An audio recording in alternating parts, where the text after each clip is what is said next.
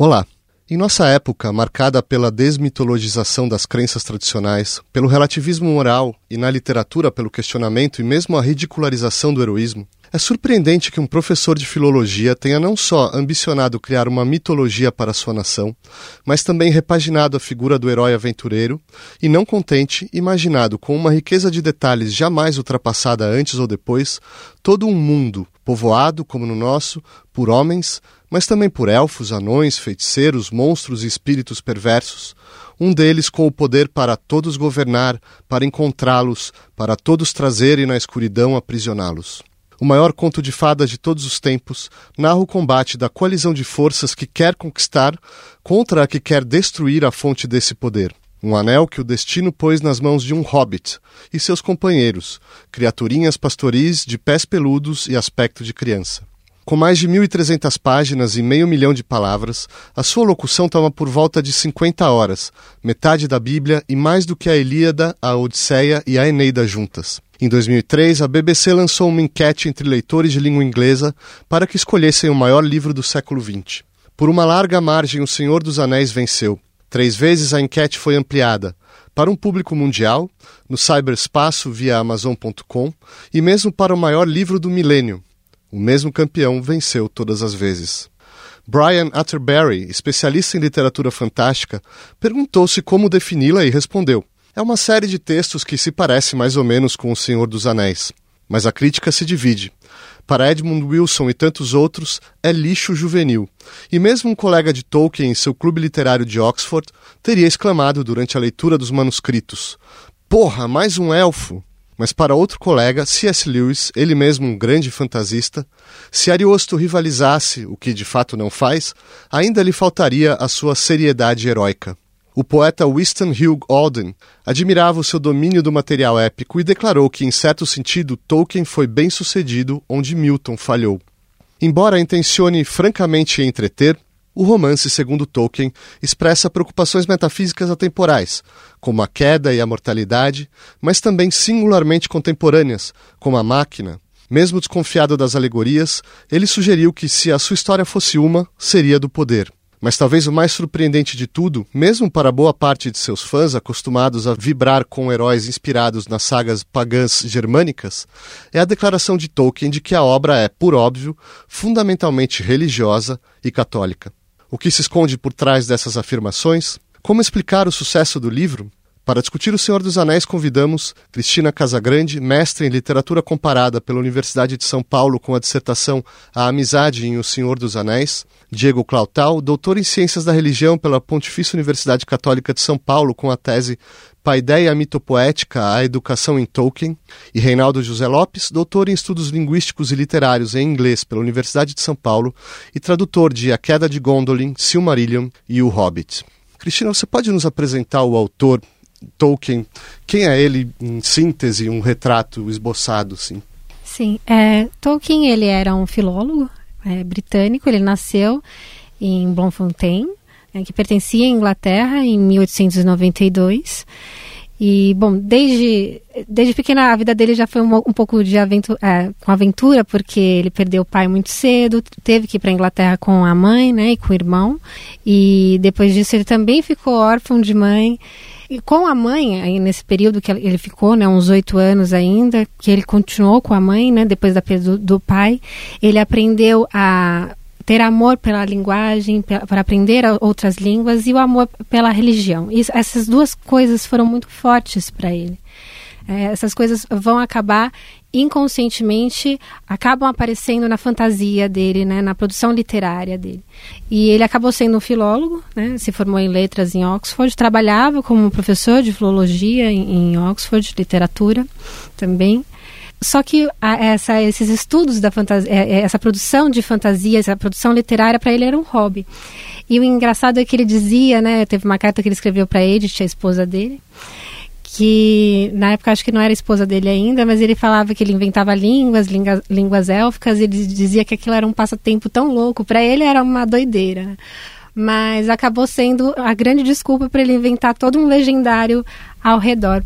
Uma coisa que eu queria é, colocar aqui, né, até para a gente trazer para o debate, é que, como a gente está falando do Senhor dos Anéis, mas o Tolkien como um todo, eu tenho visto um movimento muito grande no Brasil, especialmente no Brasil, mas talvez no mundo, mas eu vejo aqui, é que o Senhor dos Anéis, ele fugindo um pouco, né? Estou apresentando o Tolkien, mas acho que é, é legal colocar aqui para nossa conversa que o Senhor dos Anéis ele está sendo uma obra que as pessoas estão querendo puxar mais a sério, né? Você coloca muito nas prateleiras é, do lado da, da, fantasia, Game of Thrones, na, nada contra, né?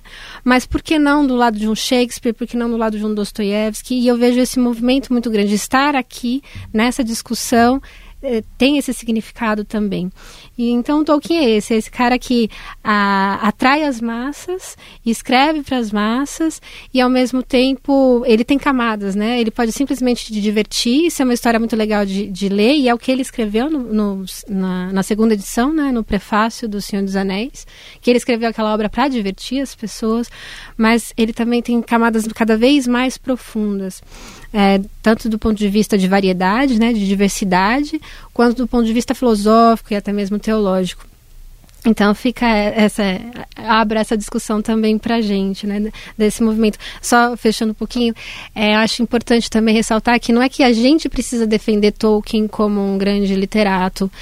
Ele não precisa disso, eu acho. E, e as ideias que estão por trás da, da ideia de fantasia que ele tem não precisam disso. É a gente que precisa se reeducar para reconhecer isso também como uma alta literatura, que é Diego Clautal, como esse imaginário da Terra-média, pelo que eu entendo, surge muito antes até do Senhor dos Anéis, todo um universo que ele vai construindo, como que isso começa a entrar na vida desse professor de Oxford?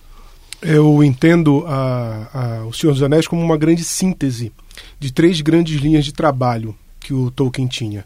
É, a gente pode pensar nele como escritor é, em duas frentes. A primeira são histórias mais prosaicas, mais simples, que ele muitas vezes começava contando para os filhos. Ele teve quatro filhos, ele sempre contou muitas histórias para os filhos, né? Então essas histórias que ele, que ele contava, é, a gente pode perceber é, histórias do tipo Rover Random, Mestre Gil de Ram, que são histórias que são confeccionadas entre os anos 20 e os anos 30 né, do, do século passado. Essa é uma primeira linha, histórias infantis, muito irônicas, muito é, nessa, nessa linha de contos de fada mesmo. Né? Uma segunda linha que ele tem é a que a gente chama de mitopoética ou mitopeia, né, como se é, discute hoje, é, que é a fabricação de mitos, que é uma referência em grego a um poema que ele fala, né, mitopoeia, que escreve, né, mitopoia, né, que a gente encontra essa expressão tanto na arte poética de Aristóteles como na República do Platão, claro que com ênfases diferentes, é uma discussão um pouco mais dialética no Platão e mais técnica de fabricação mesmo no Aristóteles, mas que ele, como tinha estudado grego em Oxford também, ele conhecia bastante. Né? Essa fabricação de mitos, ele começa ainda na Primeira Guerra Mundial. É, quando ele escreve justamente a queda de Gondolin, é, e que vai se transformar depois no livro da, dos Contos Perdidos, né, The Book of Lost Tales, e que ele vai construir todo durante a vida inteira, de 1916 até o final da vida dele, né, na década de 70, é, construindo um resgate desse épico. Né, do épico grego, na qual ele é, tira a palavra, né, fabricação de mitos, mitopeia, é, e que ele vai resgatando esse heroísmo, esse, esse desafio é, é, que o homem enfrenta no mundo. E uma terceira linha é justamente a filologia, que era a, o estudo científico dele. Ele era um cientista da língua, né, em que ele estudava línguas antigas, línguas mortas, principalmente o Old English, o anglo-saxão, o Middle English, é, é, o anglo-saxão ali por volta do século VIII, né, o Middle English ali pelo século XIII e XIV. É, e ele fazia traduções dessas línguas antigas. É, ele, o trabalho dele acadêmico em Oxford foi sobre isso. Então, é, um trabalho, dois trabalhos que a gente pode pegar hum, dessa parte filológica é o Beowulf, The Monster and the Critics, né, que ele fala análise, faz análise do poema medieval é, do Beowulf, que é esse herói é, que foi escrito é, na, na, Inglaterra em anglo-saxão, no Old English, mas faz referência a um Get, né, mais ou menos ali na região da Suécia, que vai para a Dinamarca, né, para os danes, né, daneses. E é o grande herói, é o primeiro grande poema, né, o protótipo da língua inglesa. E foi muito interessante quando eu estudava história ainda, é, que eu descobri que o Tolkien tinha um trabalho acadêmico sério, assim, não era só dentro da universidade você encontrava em dicionários medievais referências ao Beowulf, é, do trabalho do Tolkien, assim, não só do Senhor dos Anéis, mas um trabalho histórico filológico sério. Assim. E o Sir Gawain and the Green Knight, né, que é um poema também do Middle English já, que é do ciclo arturiano, que é o Sir Gawain, né, o Dom Galvão, a gente traduziria para o português, é, justamente falando dessas intersecções do mundo, aí não só escandinavo, no, como no Beowulf, mas celta, bretão, é, então as, as tradições pagãs, né? essa intersecção medieval entre uh, um exercício de racionalidade teológica é, com uma reflexão sobre a cultura pagã, é, com material dos mitos, né, dos costumes, das lendas, e essa tratativa científica que ele dava. Pois bem, O Senhor dos Anéis ele é, é escrito depois do Hobbit, é, o Hobbit já é o primeiro grande ensaio, ele é publicado em 37, ele já é uma grande síntese dessa, dessas três linhas, mas ainda com influências muito infantis.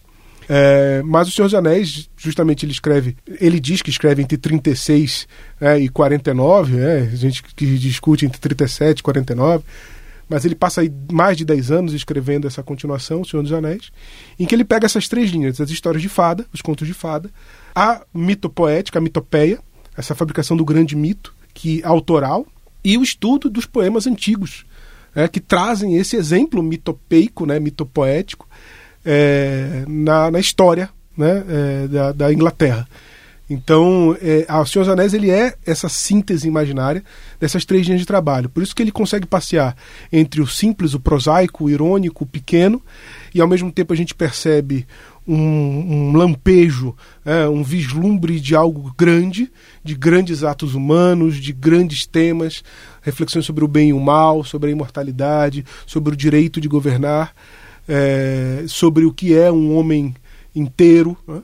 E ao mesmo tempo uma sensação de verossimilhança muito forte, um, um, algo que toca que não é simplesmente um, uma ilusão, não é simplesmente um devaneio, mas é, apesar de fantástico, fala profundamente ao coração do homem, é, justamente com esse lastro. Certo. Reinaldo, eu não vou ousar te pedir para resumir o enredo, porque é uma coisa colossal, mas. Seria, seria uma tremenda sacanagem comigo, seria, inclusive, vou, se você Não vou isso. te pôr nessa fria, mas vamos imaginar o nosso ouvinte que eventualmente está menos familiarizado. Se a gente só puder contextualizar assim, os pontos principais, só para entender assim do que. Tá, vamos lá, que, que coisa mais fácil, né? Uh, o centro, como, como, como a Cris uh, bem ressaltou, é, os, os protagonistas são, são os hobbits, né? São esse povo, você falou na introdução também, esse povo pequeno, esse povo que é, seria um ramo da humanidade que, se a gente pensar no, talvez nos pigmeus africanos, só que em vez de colocar eles lá no, na África Equatorial, a gente coloca eles num clima parecido com a Inglaterra e com roupas eduardianas e pouca tecnologia e uma zona rural e tal, esses seriam uh, os hobbits. É, um desses hobbits, o, o, Bilbo Baggins, ou Bilbo Bolseiro, é, numa aventura anterior dele, 60 anos antes de O Senhor dos Anéis começar, ele adquiriu um anel que parecia ser apenas um anel mágico que lhe dava invisibilidade. Né, muito útil para um aventureiro como ele, estava no começo de uma carreira de ladrão de tesouros de dragão, ficar invisível era muito útil. E passam 60 anos sem grandes acontecimentos nesse meio do caminho. E então o Gandalf, o cinzento, é, o mago que acompanhou o Bilbo nessa primeira aventura, percebe que esse anel não é só um, um instrumento mágico é, simples e útil, mas que é, é onde uh, Sauron, o Senhor do Escuro, uma figura que a gente pode colocar em termos uh, judaico-cristãos como se fosse um grande demônio encarnado na Terra, o Sauron colocou todo o seu poder para domi tentar dominar toda a Terra-média, que nada mais é que o nosso mundo num passado mítico, nesse anel. Né? Ele colocou metade da essência dele, ou mais talvez, uh, nesse anel. E o Sauron tá voltando ao poder, tentando retomar o poder que ele tinha milênios antes da, do começo da história. Uh, e uh, o, a conclusão a que o Gandalf chega é, é que esse anel pra, tem que ser destruído para que o Sauron não retome o poder dele. E, e, nesse meio tempo, o anel passou para o Frodo, bolseiro, que é o herdeiro, é, sei, é meio primo, meio sobrinho, é uma parentela meio misturada, parece família italiana lá, os hobbits. Mas enfim, é um parente do, do Bilbo que se tornou o herdeiro dele.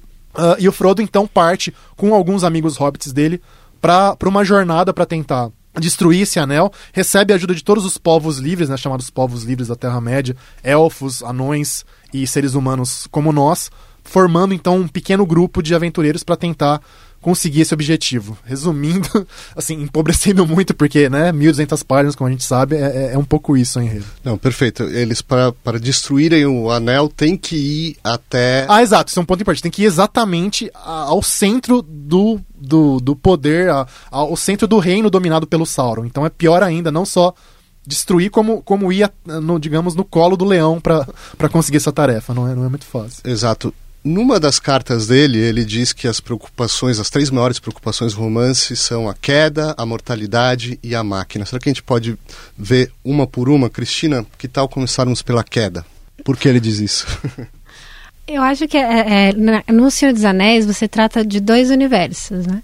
Você trata tanto do, das, das sombras internas que a gente tem dentro da gente mesmo, quanto da sombra externa, ou seja, Sauron no caso, né?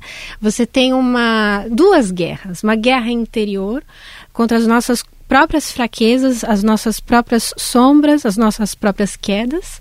E aí a gente pode remeter sim ao pecado original, né, já que ele declaradamente diz que é uma obra católica, embora não tenha sido escrito conscientemente com esse intuito, mas ele na revisão reconheceu isso e o catolicismo, o cristianismo era muito forte para ele.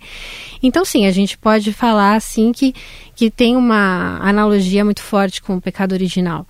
Então, essa, essas fraquezas interiores, né, que têm relação aí também com o pecado, não só dificuldades pessoais, e a fraqueza exterior. Então, sempre do ponto de vista é, particular para o coletivo. Uh, por exemplo, a gente tem o Frodo, né? Ele está ali representando todos os povos livres carregando o anel. Então ele está ali representando o coletivo. Enquanto isso, é, os amigos dele, que foi a, a, Sociedade do Anel foi se desmembrando, não ideologicamente, mas é, fisicamente, né? Cada um foi para um canto. Eles estão lá guerreando, estão ludibriando o Sauron para eles não perceberem que, que o Frodo está lá em Mordor. Eles estão lá na guerra e Sauron presta mais atenção neles. Enquanto isso, e, enfim, existe aí toda uma força coletiva. A, ao mesmo tempo, o Frodo tem que vencer ele mesmo. Ele não tem que vencer só é, o, uma guerra exter, é, coletiva exterior, política. Ele tem que vencer uma guerra pessoal, individual. Né? O crescimento interior. Então a gente sempre fala, é, lembra do Joseph Campbell, né? Dessa questão da jornada do herói. É essa jornada pessoal. E coincidentemente, é, as duas guerras terminam juntas. E aí vão vir outras aventuras, novos problemas. Então, para uh, eh, fomentar essa discussão, como vocês entendem o anel? O que, o que exatamente ele simboliza, Diego? Essa, essa, esse símbolo do anel ele é muito importante para a gente já, inclusive, fazer uma diferença do maniqueísmo. Muita gente acusa o Senhor dos Anéis como uma obra é, maniqueísta, onde o bem é só o bem e o mal é só o mal, e eles são como se fossem forças equivalentes. Sim, porque à primeira vista você tem elfos que são belos e bons de um lado, e do outro você tem orcs que são feios e malvados, e aparentemente está bem dividido aí o bem e o mal. Mas não é assim, né? Não, justamente porque é, a ideia de que a criação é boa e que o ser é o bem é muito presente no, no Senhor dos Anéis. O mal ele não tem uma substância naturalmente má. Tudo que é criado no Senhor dos Anéis vem de um grande criador, Eru, que manda o fogo secreto, né, a chama imperecível, para o centro da, do vazio e faz a criação. Então é uma relação que a gente só entende isso no Silmarillion, uma obra póstuma, inclusive, que tem a ver com essa fabricação de mitos é, que ele coloca em alguns apêndices no Senhor dos Anéis que muita gente não consegue ler, né? O apêndice é, já termina a obra e, e, no apêndice ele chega a colocar algumas coisas, mas ele vai detalhar mais no Silmarillion. Então, quando a gente entende o contexto inteiro da obra, a gente percebe que o elfo é bonito porque a criação é bela, a criação é boa. O problema é que existe o livre-arbítrio. É, e esse livre-arbítrio é, é, justamente o problema ontológico clássico, né, de que se nós somos diferentes do absoluto, claro que somos relativos. E isso nos leva ao problema da finitude. Né? Se nós somos diferentes do infinito, nós somos finitos. Isso leva ao problema do mal. É o mal como a ausência de bem, o privatio boni da, da Idade Média. Então, esse livre-arbítrio me permite, inclusive, escolher o vazio. Porque eu sou diferente dele. E se eu sou diferente do absoluto, obviamente que eu posso ser contingente. E isso é o vazio. Tanto que na obra do Tolkien, várias vezes ele faz a referência ao vazio. É como o lugar onde Morgoth, antes de Sauron, é o, o primeiro ser angélico, como a gente pode pensar, né? O anel ele é resultado de uma produção de um ser que era muito bonito. Né? É, o Reinaldo fez mais cedo a referência a, a, na tradição judaico-cristã ao demônio. É um pouco essa ideia de um ser angélico bom que cai pela liberdade. E nessa liberdade ele se aproxima do nada. E o que é a feiura do orc? É justamente uma corrupção, né? uma degradação de perfeição. E essa degradação de perfeição é, não é equivalente ao bem mas ela é uma privação do bem. Então ela não é que são duas forças iguais. O que o mal é que originalmente ele era bom e se afasta do bem. Então, como existe uma hierarquia natural no mundo de Tolkien, é claro que uma coisa que era muito boa se tornará um mal terrível. Terá mais poder, inclusive. Né? E isso vai gerar justamente o anel, como resultado de uma fabricação angélica né, nesse sentido. Então, é, se a gente percebe esse padrão de corrupção na narrativa dos Seus Anéis, a gente pode perceber como esse processo acontece. Então, você pega, por exemplo, os homens, né, os, os humanos. Na narrativa, você tem homens que já começam maus. Quem são os homens que já começam maus? Os Ringwraith, por exemplo, os espectros do anel. Se a gente estuda depois o que eles são, eles são é, resultado de uma corrupção dos homens. Que pelo poder do Sauron, eles se destroem corruptamente, né, de maneira corrompida, mas originalmente eram grandes reis dos homens. É, o Aragorn se mantém íntegro, o Faramir na narrativa se mantém íntegro. E muitas vezes essa integridade significa passar pelo Vale da Sombra da Morte. Né? O, o, tanto o próprio é, Aragorn passando para recuperar o, o, seu legado como tributário de uma antiga promessa no mundo dos mortos, e o Faramir caindo, né, enfrentando o sacrifício em nome da obediência ao pai. É, e você tem aqueles que se corrompem, durante a narrativa, que é o próprio Boromir, que depois se redime, né, na tentação dele tentar pegar o anel do Frodo, e o Denethor, que enlouquece pela arrogância de tentar enfrentar Sauron. Então o bem e o mal não são exatamente instâncias de natureza. Existe uma existência que é boa, que está permanente, que é presente, que é o bem, que é essa realidade é, bonita, bela, verdadeira. E existe o vazio, a não existência, do qual os homens, é, quando não escolhem o bem, se dirigem para ela. E isso é o mal. Reinaldo, é, uma outra. O Diego falou da finitude e uma da, das preocupações do Tolkien, que ele fala reiteradamente, é justamente a questão da mortalidade e relacionada a isso da imortalidade. Como é que ele articula isso? Como é que isso é dramatizado uh, na, no romance? Uma coisa muito interessante, não só do Senhor dos Anéis, como da obra é, de ficção do Tolkien inteira que versa sobre a Terra-média, sobre o, o, mundo de Arda, né? É que a, a visão que ele tem uh, em relação à morte, que de certa maneira, é um pouco herética, se a gente for pensar como cristianismo tra tradicional, mas que ele dá, ele dá uma, uma visão diferente para isso que é, que é, muito interessante. Comparando a natureza dos, dos, dois grandes povos, que seriam os elfos de um lado, que são, que são imortais, não exatamente imortais, mas, digamos, longevidade indefinidamente estendida. Tá? Eles, eles duram enquanto, enquanto o mundo durar basicamente, né? E os humanos, que são, como nós, aqui, obviamente, é, mortais. É, a mortalidade dos humanos ela é vista como um presente é, de Ero e Lúvatar, né? De, de, de, Deus, não como uma punição, como na tradição cristã muitas vezes a gente pensa na queda de Adão e Eva ali, e a morte veio pela desobediência em relação a Deus. Depois São Paulo, nas cartas dele, fala isso. Nesse, nesse, nesse contexto, é, a, a morte é meio que a morte é meio, como, é meio, é meio que vista como, como um presente e não como, como uma punição. E no caso do, dos elfos, também tem, tem, tem essa coisa. É, tem incertezas para os dois lados, porque os homens, sabes que é o presente de Ero e Lúvatar, quando eles, eles morrem, eles vão para além do mundo. Mas em nenhum momento se detalha qual vai ser esse destino. Quer dizer, existe um, uma, certa, uma certa confiança, entre aspas, cega, uh, sem, sem, sem saber a natureza desse destino após a morte. E no caso dos elfos, eles sabem que o mundo vai ter fim. Né? Então, como eles são coextensíveis, a vida deles é coextensível com a do próprio mundo, o que, que vai acontecer com eles é, no final? Eles também Uh, não sabem. Então, é, é, meio que colocar é, esse dilema da mortalidade versus imortalidade é, como esse certo salto no escuro e até abraçar o mistério, de certa maneira. É, bem interessante esse contraste, que acaba indo para o mesmo caminho, eu acho. E é uma questão que parece até curiosa, considerando o, o, cenário tal como ele é montado, né? a tecnologia, que me parece que é uma preocupação fundamental do Tolkien. Mas como que isso entra numa saga que se passa em. Quer dizer, não é uma ficção científica, é uma fantasia, né? Como que essa a preocupação com a tecnologia que ele tinha, ela entra no, no, no romance? ele traça uma relação. É, já, já fui respondendo aqui, gente, depois a gente vai conversando. Ele traça uma relação é, curiosa entre, entre o que a gente chamaria de magia num contexto mítico, lendário e tal, e a própria tecnologia, né? A, a magia uh, e a tecnologia como sendo ambas o que você faz para impor a sua vontade sobre o mundo que está que tá à sua volta, né? Você, você querer é, não apenas viver de acordo com, com digamos, leis uh, naturais, a maneira como a natureza funciona, mas você falar, olha, eu sou eu sou o senhor da natureza, eu imponho minha vontade é, sobre ela. Até com coisas como modificação genética e transgênicos, assim, que parece coisa totalmente distante do Tolkien, mas a gente vê em, momentos dos Anéis, por exemplo, essa coisa de misturar a raça de seres humanos com a raça de orcs para criar soldados é, perfeitos, né? E vários outros aspectos desse tipo, assim.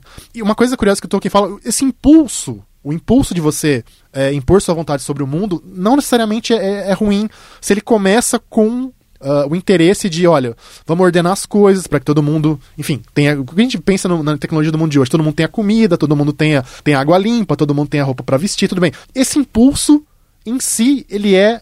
ou tem potencial para ser positivo. Só que o problema é quando, quando ele, ele sai dos trilhos, quando ele, quando ele vira algo é, que deixa de ser. de pensar no bem dos outros e pensar no seu próprio comando, o seu próprio domínio. E é isso que desencaminha o Saruman é um dos magos da história, que era, começa como chefe dos magos, o mago branco. O próprio Sauron, o Sauron no começo, pelo menos para ele mesmo, ele, ele, ele, dizia que ele, olha, eu quero só organizar as coisas, ter um mundo tudo, tudo bonitinho, sem bagunça tal, que todo mundo seja, seja inclusive um mundo belo.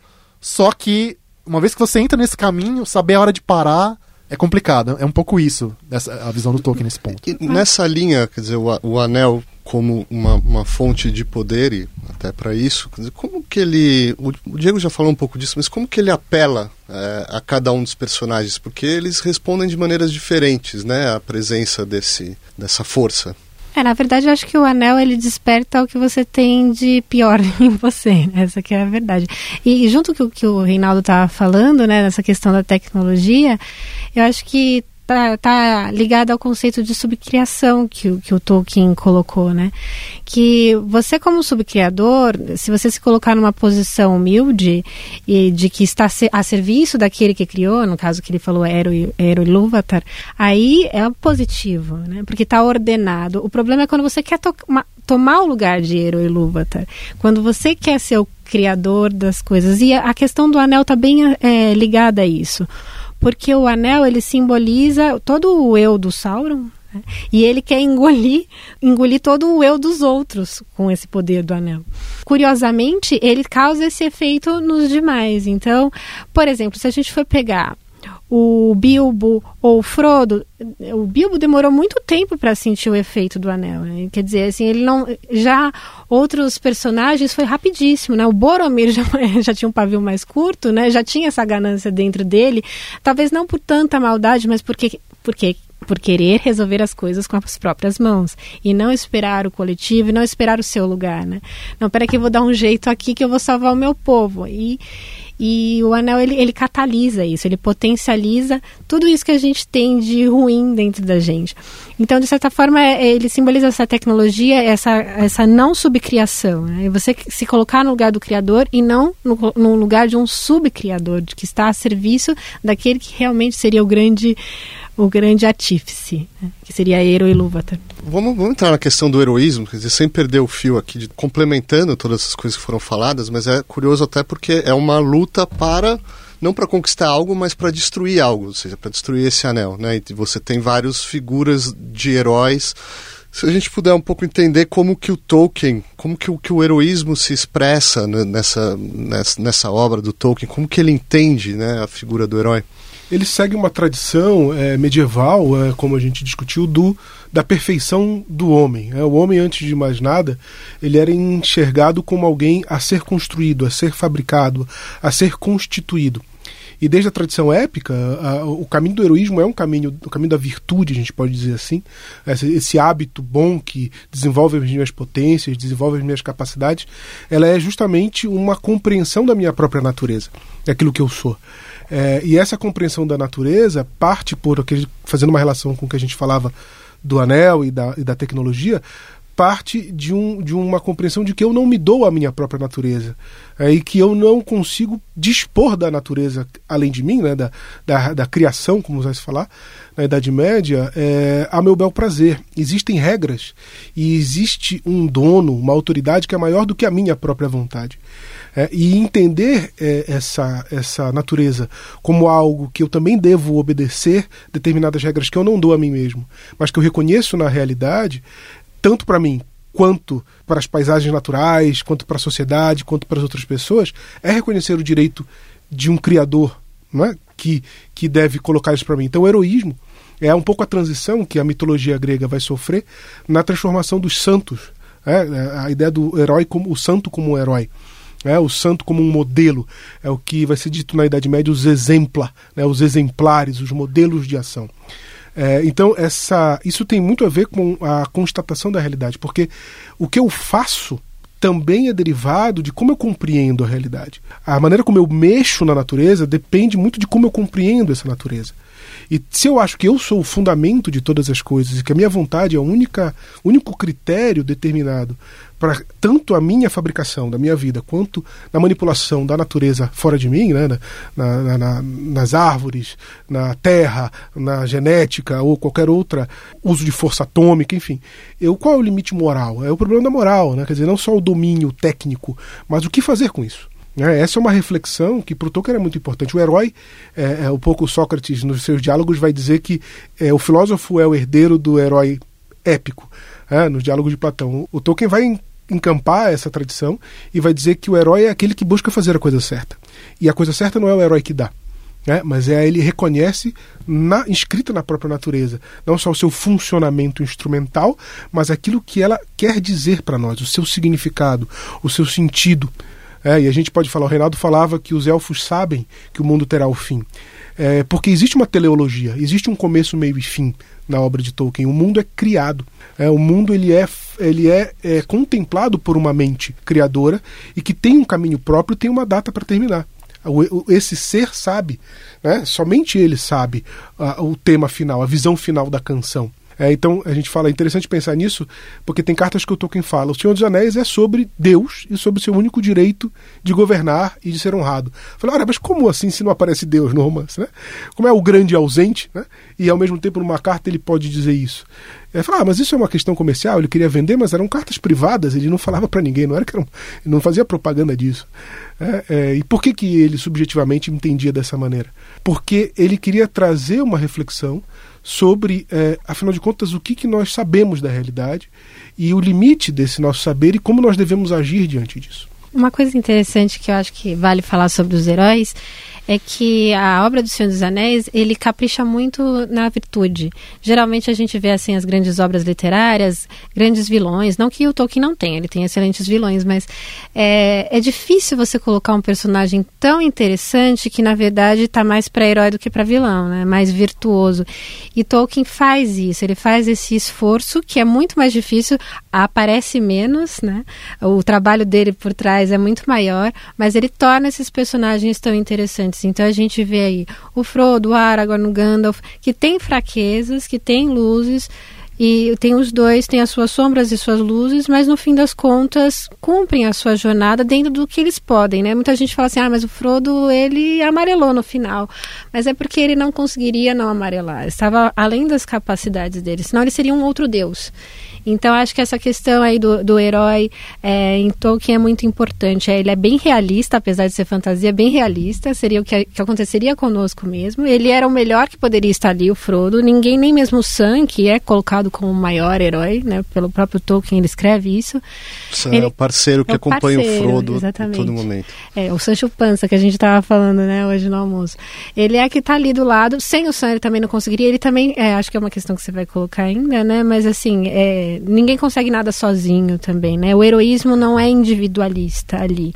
Existe um conjunto, né, que a gente já falou também, e essa questão da amizade, né? A amizade de confidência, a amizade dos povos, mas a amizade de confidência, que isso é muito figurado no Sam e no Frodo. É, sem a presença do Sam, Frodo não conseguiria, mas quem faria com perfeição o que Frodo faria, fez seria ninguém senão Frodo, né?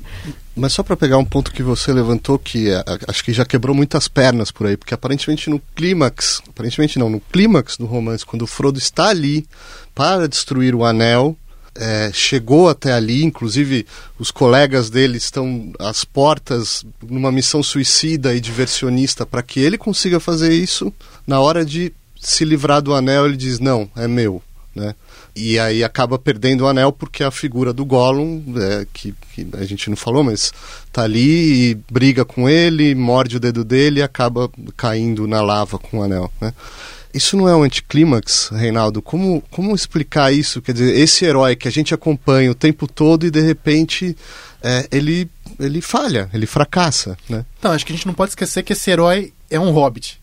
E isso faz uma diferença tremenda, porque é, embora realmente a gente tenha grandes heróis da tradição épica, como Aragorn, como Legolas, como Gimli, o herói realmente central é essa coisinha pequena, essa coisinha humana, essa coisinha limitada que teve um propósito, digamos, puro, entre aspas, durante a maior parte da jornada, mas que claramente não foi feito para ter energia sobre-humana, coragem sobre-humana. Ele vai até um limite humano muito claro e fraque, fraqueja porque esse, esse é, o, é o destino humano muitas vezes, é fraquejar porque a gente é limitado. Só que ele fraqueja, mas não é derrotado no final pelo elemento, outro elemento central que eu acho da obra do Tolkien, Senhor dos Anéis, que é a misericórdia, né? A misericórdia é, com a figura do Gollum, né? O Gollum que foi o, o dono do anel durante centenas de anos, que era um hobbit originalmente também, e que foi carcomido, né? Destruído por dentro e por fora, espiritual e fisicamente, pela, pela, pela influência do anel que merecia era um assassino repetidas vezes, que merecia ter sido morto e pela misericórdia seguida, né, do Bilbo, do Gandalf, do próprio Frodo, não foi morto é, e acompanhou eles nessa parte final da jornada é justamente isso que, que permite que a, que a demanda né, paralelo até com a demanda do Santo Grau, a demanda do anel seja realizada. Então, é, é eu acho que eu acho que pelo contrário, a, a grandeza do livro está justamente nesses dois pontos, nessa, nessa, nessa limitação tremenda no fundo do, do herói e, e no papel que misericórdia desempenha na história. Diego, como entender essa declaração de que o livro é fundamentalmente religioso e católico? E ele ainda acrescenta, obviamente, né, com, é, of course, eu penso que a gente pode explicar isso, esse é um grande desafio, é porque é uma, uma. Acho que a gente pode pensar aí na diferença entre alegoria e aplicabilidade. É, no, no, prefácio de Senhor dos Anéis, na edição em, que nós temos em português, que é uma edição posterior né, no, na, na, língua inglesa, não é a primeiro, o prefácio da, da primeira edição, é, ele fala que ele não gosta de alegoria e que ele prefere aplicabilidade. O que quer dizer isso? Alegoria, se a gente for pensar, ele mesmo explica um pouco no prefácio do livro, é, é derivada da intenção proposital do autor e a aplicabilidade depende da liberdade do leitor.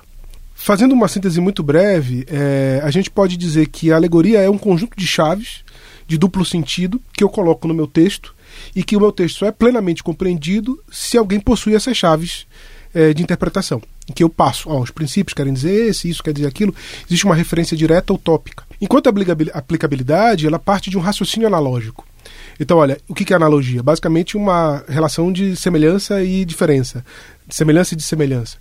O Tolkien vai buscar isso do Aristóteles, na discussão que ele vai fazer sobre a poética, é, em que ele vai falar da metáfora, da analogia, é, e ele vai mostrar que essa relação é, da religiosidade e da, na verdade, não só religiosidade, mas uma cosmovisão medieval, é, cristã e católica, é, agustiniana, tomista, enfim, uma série de, de, de abordagens que podem ser feitas, né? é, ela está presente de maneira analógica. Não existe uma chave secreta de um conjunto de princípios em que eu posso aplicar nos seus anéis que vai dizer exatamente o que é cada coisa. Não existe isso. Existe uma obra de arte que para ele era um, um, produto em si mesmo, né, um ente lógico em si mesmo, a gente pode dizer, né, quer dizer, um, um texto começo, meio e fim, é, que de alguma forma toca uma série de questões universais é, entendidas pelo viés católico. É, então, o homem ele é uma criatura, ele é finito, como eu dizia, é, e essa finitude dele não pode ser é, levianamente desconsiderada. Ele precisa de humildade, ele precisa saber que ele falha. E ao mesmo tempo, existe uma realidade é, que é maior do que o homem, que atua, inclusive, na natureza. Não só ela é a origem e fundamento, é o ente né, subsistente, né, o grande ser que sustenta tudo que existe, mas também atua providencialmente. É, então a providência, que é muito presente no, no, no Senhor dos Anéis é um exemplo que a gente pode dizer da obra católica. Existe uma outra força além do Sauron, muito mais forte do que o Sauron, né, que está atuando através do destino, da sorte, do acaso. Muitas vezes o Gandalf, o Elrond, fala: ah, se você chama isso de destino, então. Mas existe, você foi destinado a isso. Ah, por sorte, se é que você chama isso de sorte. O acaso, se você quer, se você prefere chamar If assim. chance you call it. É, várias maneiras ele apresenta a, a intervenção de uma providência que é muito mais poderosa do que tudo que existe, que está concorrendo para o bem. Mas ao mesmo tempo não quer forçar, violentar a liberdade, porque é outra parte da cosmovisão é, é, medieval cristã, o livre-arbítrio como elemento fundamental no bem e do mal.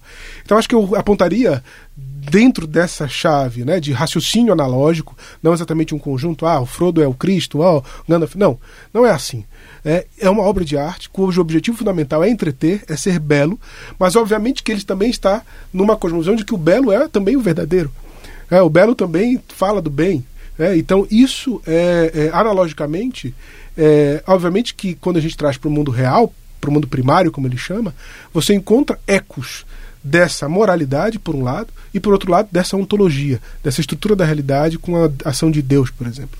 Certo. Então não é o caso, como você bem disse, de identificar um ou outro personagem, o Gandalf ou Frodo ou quem mais seja com o Cristo, porém, analogicamente, o Cristo aparece aí, né? Uhum. Se é uma obra fundamentalmente católica. Cristina, como ele aparece? Ah, em alguns momentos o Frodo, com certeza, Cristo padecente, lá né? em Mordor, eu vejo isso claramente. É claro que não é o Cristo perfeitamente, porque senão ele teria queimado o anel, teria destruído o anel. Né? Como Cristo foi o redentor, eu vejo isso claramente. Muitas pessoas chamam Gandalf é, de, certo, de certa forma como Cristo profético, né? Cristo profeta. Eu, eu, vejo o Gandalf, eu particularmente vejo o Gandalf mais como um arcanjo mesmo. Eu não consigo ver tanto assim como Cristo profeta, mas em certos, em certos momentos sim, né? Mesmo porque ele tem essa ligação com a chama imperecível, que é a ligação com com o Espírito Santo. Né? A, a, profecia, né? O Cristo profeta é aquele que fala, que, que semeia a palavra, né? Então, nesse sentido, o dom do conselho. Aragorn com certeza tem uma ligação com Cristo. É, aparece aí como andarilho, né? Ninguém reconhece, de repente se torna rei, né? Cristo rei, né? um coroado. E, e, ele faz esse percurso pela via da humildade. Então, sim, tem uma ligação, é claro, mas eu não colocaria nenhum dos três, assim, perfeitamente Cristo, não. É, simboliza em alguns momentos, traz essa simbologia. Reinaldo, ainda sobre essa relação com o cristianismo, com o catolicismo? Eu queria ressaltar uma coisa que eu devia ter falado antes, quando você falou dessa, justamente dessa cena é, climática ou anticlimática do, do, do, Frodo, não conseguindo jogar o anel, o, nas próprias cartas o Tolkien também fala que essa cena pode ser encarada como uma meditação sobre o Pai Nosso, sobre uma passagem do Pai Nosso, que é não nos deixeis cair em tentação, mas livrai-nos do mal. Tudo bem, a gente pede para Deus não cair em tentação, mas tem hora que a gente cai. Quando a gente cai, o que, que acontece? É aí que entra a mão, como o Diego falou, a mão do autor com A maiúsculo da história e, e, às vezes por misericórdia as coisas e por providência as coisas funcionam. Então acho que é, é, eu sempre achei muito interessante pensar nessa, nessa cena com esse pedacinho do Pai Nosso na cabeça. E como foi a recepção da obra? Os, os, seus críticos, a gente sabe que foi muito popular, mas também despertou muitas críticas. Como que foi isso? Ah, é difícil, é difícil resumir, mas, mas é, a impressão que, que, que, dá, principalmente nos primeiros anos, primeiras, sei lá, nos anos 50 e 60, uh, ah, talvez, é que é, foi uma obra contracultural, engraçado, em ambos os sentidos, né? Contracultural por ela ir é, na contramão, de certa maneira, do, do, que as tendências modernistas e pós-modernistas estavam é, trazendo para a literatura na, na, naquela época, né? Fazer justamente o contrário. É, é uma tradição, uma, uma, uma tradição que já tinha virado uma tradição, enfim, de querer destruir ou, ou, ou mudar quase totalmente o que vinha antes na literatura. Tolkien fala, não, vamos recuperar essa, essa coisa do passado, obviamente numa chave moderna, vamos recuperar o passado da, da literatura, o passado medieval e da antiguidade é, da literatura. E curiosamente é o que foi abraçado pela contracultura, né? Isso é muito louco. É... E interessante, e acho que é, de certa maneira até esperançoso. O fato de que, de que os Beatles que, que quiseram fazer o próprio filme de Senhor dos Anéis deles, o fato de que os hippies é, usavam botões dizendo é, Frodo vive e Gandalf para presidente. Então, essa, essa visão de que, de que tinha alguma coisa ali desafiando profundamente o mundo moderno, é, pro bem e pro mal, apareceu logo de cara, eu acho. E que teve uma repercussão incrível, né, na cultura popular. Se vocês também puderem falar o assim, é. a, a, dimensão da influência desse livro. É, eu costumo dizer que o Senhor dos Anéis, enfim, o legendário de Tolkien tem um borogodó aí que eu ainda não consegui desvendar, porque ele atrai muita gente. Então ele tem essa coisa massificada muito grande, está entre os mais vendidos do mundo. E pessoas que jamais vão se interessar em conhecer as camadas mais profundas e ficam viciadas mesmo, né? E ao mesmo tempo ele tem esse viés mais erudito, mais alta literatura, então é, e aí acaba é, inspirando porque ele tem essa questão do mito. Né? Então o mito ele conta verdades sobre a gente mesmo que, que a gente nem se dá conta. Então é por isso que dá essa esse vício na pessoa, esse esse vislumbramento. E, e aí então eu acho que ele tem esses dois lados e acaba inspirando em outras é, manifestações artísticas. Então a gente tem Hobbit em quadrinhos, a gente teve as adaptações no cinema, agora vai ter a série da Amazon. E vai inspirando também outros autores. A gente tem o Martin falando, que é fã de Tolkien. Não tem como não ver uma ligação com as Crônicas de Gelo e Fogo com o Senhor dos Anéis, ainda que seja com uma filosofia bem diferente. A gente estava conversando, ele vai mais para o lado nihilista, nietzschiano, enquanto Tolkien não, é, vai para o cristianismo, tomista, etc. Mas, sem dúvidas, pelo menos na forma, tem muito. Assim, os autores de fantasia moderno, lendo ou não, Uh, Tolkien tem aí alguma influência, seja via direta ou indireta. Que tal, Diego? Eu penso que o Tolkien tem uma definição de fantasia muito precisa. No On Fairy Stories, o ensaio dele de 39, ele fala que fantasia é aquilo que é dessemelhante ao mundo primário, ao nosso mundo. E que, ao mesmo tempo, a necessidade de verossimilhança, né, a necessidade de verossimilhança que deve existir numa obra de ficção para que possa tocar no coração das pessoas, deve ter semelhanças com o mundo primário. Eu acho que essa capacidade que ele tem faz com que as pessoas fiquem procurando é, encontrar essa, essa semelhança e, ao mesmo tempo, a admiração pela dessemelhança. É, a, a, o poema dele, o, o, filo, que ele fala do filomitos e do misomitos, né, que é o poema justamente. Essa expressão também está na metafísica de Aristóteles, né, o amante de mitos, né, é próximo do filósofo pela admiração, pelo maravilhamento. Então, o que é dessemelhante, a fantasia, o que, que ela nos traz é a capacidade de a gente ver as coisas diferentes. É, então, mesmo temas que são parte da gente nos trazem essa, essa, esse encantamento. E eu acho que isso é, é uma sede que o mundo moderno precisa. Né? Ele, ele quer. Ele quer os sentidos, a sensorialidade. A gente vê os videogames, a gente vê os jogos de imaginação.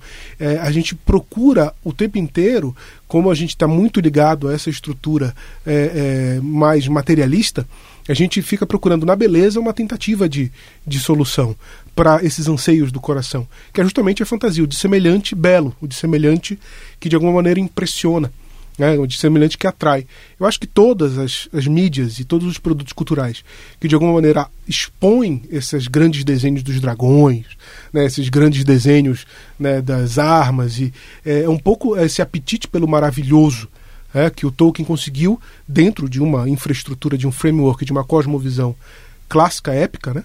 ele conseguiu é, tecnicamente aí a, a, habilidade dele como poeta de fato, né? Como aquele que descreve figuras imaginárias. Eu acho que e isso abriu, as pessoas perceberam e numa cultura dos anos 60 que estava extasiada, né? Pela pela imagem, né? A gente pensa na televisão, né? No surgimento do cinema. É, e, e, nessa ideia do impression, enfim, de tudo aquilo que impressiona pela imagem, ele, ele pelas descrições dele trouxe essa, essa força que dura até hoje, isso sem dúvida. Podemos fazer uma rodada final para vocês ah, especularem um pouco sobre, sobre o, o, legado, a posição desse livro na literatura universal e também talvez especular ainda mais sobre perspectivas para o futuro, né? Para onde caminha essa obra, o que que ela, o que que a gente pode esperar aí de novos frutos? É, não é muito fácil essa não.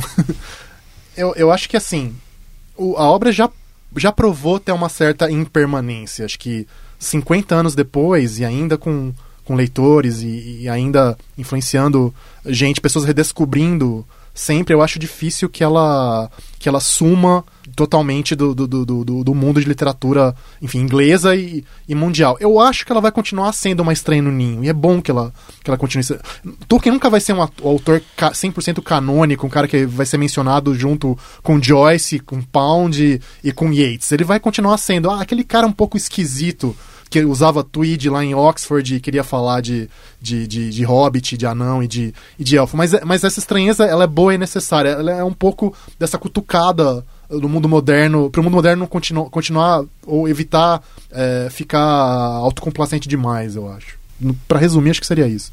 Cristina? Eu acho que uma das contribuições é esse resgate uh, dos contos de fadas como uma literatura para adultos, não só para crianças, né? Porque em algum um determinado momento na história ele ficou lá, né, no quarto das crianças, e agora o Tolkien trouxe ele de volta para a prateleira dos adultos também, porque conta a nossa história de vida e com isso ele faz essa ponte com, com a nossa realidade um outro legado importante é, é essa questão do imaginário, né? Qual que é o papel do imaginário no homem? E, e aí ele contribui para a noção de verdade. É, ele vai dizer que, que Deus é o Deus dos homens e dos elfos, né? Então, é, ele traz aqui, de novo, a, um, e está totalmente ligado com essa questão dos contos de fadas não serem só de crianças, né? Que a imaginação, a fantasia é muito séria e não é verdadeira, entre aspas. Ela é parte da verdade, com V maiúsculo. Eu acho que esse é o grande legado dele, pelo menos na, na parte da literatura.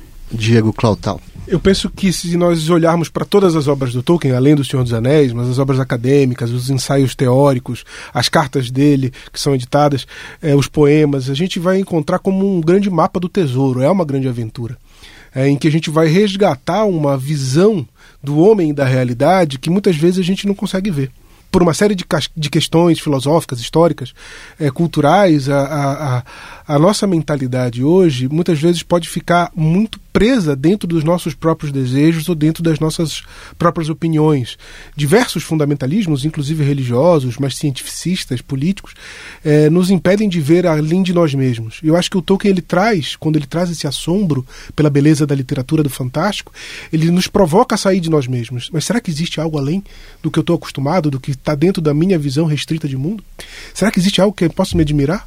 Então, eu acho que esse mapa do tesouro que ele apresenta de maneira despretensiosa, bonita, literária, nos abre para uma discussão sobre o que é a existência. O que, sou eu? O que, é o mundo? O que, existe algo além do mundo?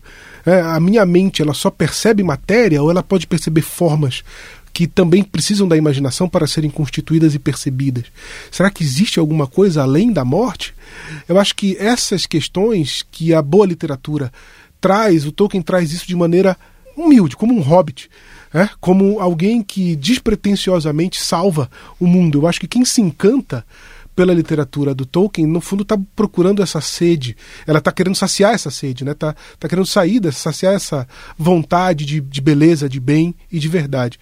Eu acho que a literatura dele vai continuar sendo como um mapa do tesouro, que quem quiser se debruçar vai encontrar um, uma riqueza muito grande. Fascinante. Fica o convite para o ouvinte. É, obrigado, Diego Clautal, Reinaldo Lopes, Cristina Casagrande. Obrigado por ouvir e até a nossa próxima edição.